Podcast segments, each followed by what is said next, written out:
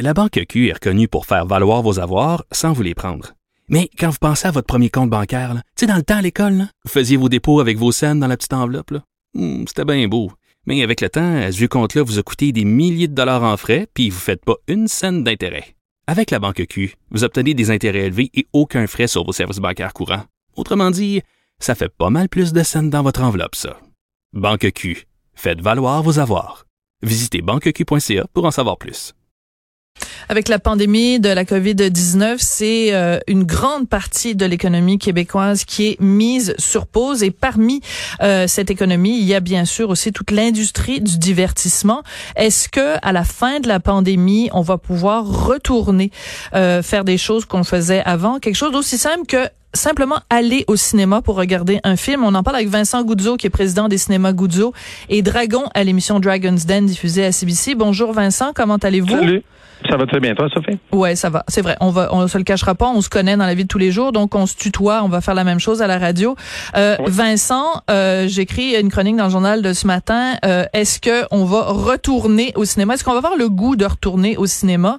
Ton impression à toi, bien sûr, euh, un peu en conflit d'intérêts, mais ton impression? Non, euh, non, je veux dire, je comprends. Oui, je comprends qu'il peut y avoir un conflit d'intérêts théoriquement, mais la vérité, c'est que et je vais te donner ça dans une manière très philosophique. Je suis pas euh, quelqu'un que, que, quand j'allais à l'école qui aimait l'histoire.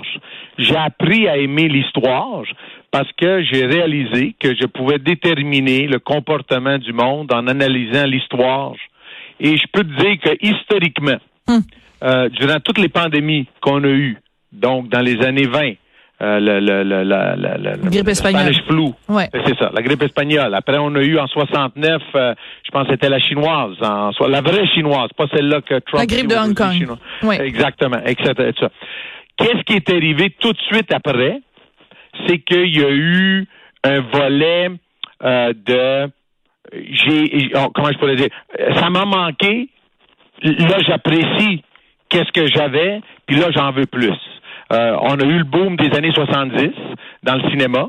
On a eu le boom des années 30, euh, 40, ça a été mal parce qu'il y a de la guerre, mais euh, etc., euh, etc. Donc, pour moi, historiquement, les cinémas euh, ressortent de quelque chose comme une pandémie ou des affaires comme ça positivement. En autre mot, le monde veut retourner à quelque chose qu'ils connaissent, à quelque chose qui pour eux était une stabilité et euh, et, et, créer du, du, du escapism. Donc, c'est oh ouais. comme c'est changer S'évader, s'évader, s'évader, Vincent. Ok, d'accord. Je, je, comprends ta comparaison euh, historique et je la respecte. Par contre, il y a une grande différence, c'est que dans les années 20, 30, 40, 50, 70, bref, pendant toutes ces années-là, il n'y avait pas quelque chose qu'on appelle Internet. Et là, depuis le début de la pandémie, les gens se ruent sur regarder des films en ligne, donc soit en ligne ou à la télé. Même toi, tu appartiens à une plateforme de films en continu, la Cinéma streaming.com. Mais ça change rien, ça, Sophie, parce que la vérité, qu'on se le dise, on, veut parler Internet, on veut l'appeler streaming, on veut l'appeler Netflix, on veut l'appeler qu'est-ce qu'on veut. La vérité, c'est que c'est de la télé. Et je sais que dans, dans ta chronique, il y a quelqu'un qui t'a envoyé un, ça doit, tu n'as pas donné son nom, mais je, dois croire que c'est un, gars style François Lambert qui dit n'importe qu'est-ce qu'il pense. Dans le sens quand il dit, moi là, je retourne plus au cinéma parce que j'ai un cinéma maison. Bon, écoute, moi là, j'ai fait affaire avec du monde, puis j'ai une, euh, une, une, femme qui, qui, qui fait partie de l'équipe de banque avec qui je fais affaire. Elle vient juste de se marier, puis elle habite dans un, un appartement de 580 pieds carrés. Tu penses-tu vraiment que cette personne-là a là un cinéma maison? Tu penses-tu vraiment que cette personne-là a là un écran qu'on parlerait en pied ou en pouce? Mais je comprends, Vincent, mais regarde, les gens, les gens vont avoir peur. Les gens vont avoir peur. Je t'explique. OK? Euh, hier, on a vu les premières images de Dune, le fameux film de Denis Villeneuve, l'adaptation du livre de, de science-fiction. Tout le monde a hâte de voir ce film-là avec Timothée Chalamet. C'est censé sortir le 18 décembre. Penses-tu que le 18 décembre, euh, les gens vont avoir le goût de s'enfermer dans une pièce avec des gens à deux mètres de distance, à deux pieds de distance? Bon, même pas deux. Puis moi, je te dis que je dis comme ça, regarde, dans, dans toute cette pandémie ici, là, dans les dans les derniers quatre semaines, j'ai euh, j'ai deux dictons, deux choses que je dis souvent au monde. La première, c'est arrêtez de paniquer, là. Il n'y a jamais rien de, de, de, de, de positif qui est sorti d'une panique. OK? Donc, ça, c'est pour le volet panique. Le volet, euh, euh, l'autre, l'autre dicton que je dis souvent, c'est l'humanité est très résiliente. Sa résilience vient de son talent d'oublier. Hum. Et c'est ça le secret. Le secret, là, si on y pense bien, là, pense, pen- pensons un petit peu, euh, euh, euh, pensons un petit peu santé mentale. Qu'est-ce qui réussit à du monde de continuer, même s'ils ont vécu un moment traumatique, c'est qu'ils font une répression de cette information-là, puis la vie continue. Mm. La vérité, c'est très simple.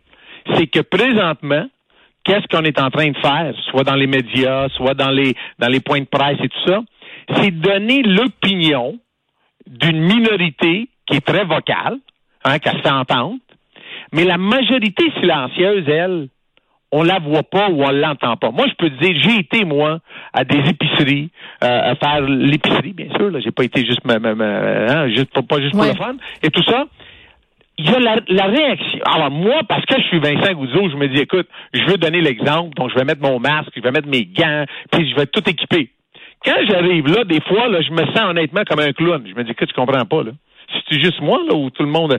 Personne. Les gens font le pas attention. sont- Oh, c'est pas qu'ils font pas attention. Ils font attention. Personne qui me touche, tout le monde s'éloigne et tout ça. Mais le monde dit, hey, wow, là, c'est comme, faut pas paniquer, là. Et disons la vérité, disons qu'on on a regardé la Chine, on a regardé l'Italie, on a essayé de réagir, on a essayé de, puis on le voit présentement au Québec, on a deux sortes de leadership. On a François Legault, puis on a Justin Trudeau.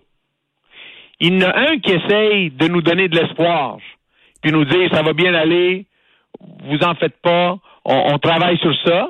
Puis il y en a un autre qui dit oh avant avant 18 mois là, pff, bon. Et je pense que M. Trudeau est en train de prendre une leçon des livres de, Donald Trump où il dit, tu sais quoi, on m'a exagéré le problème à 18 mois.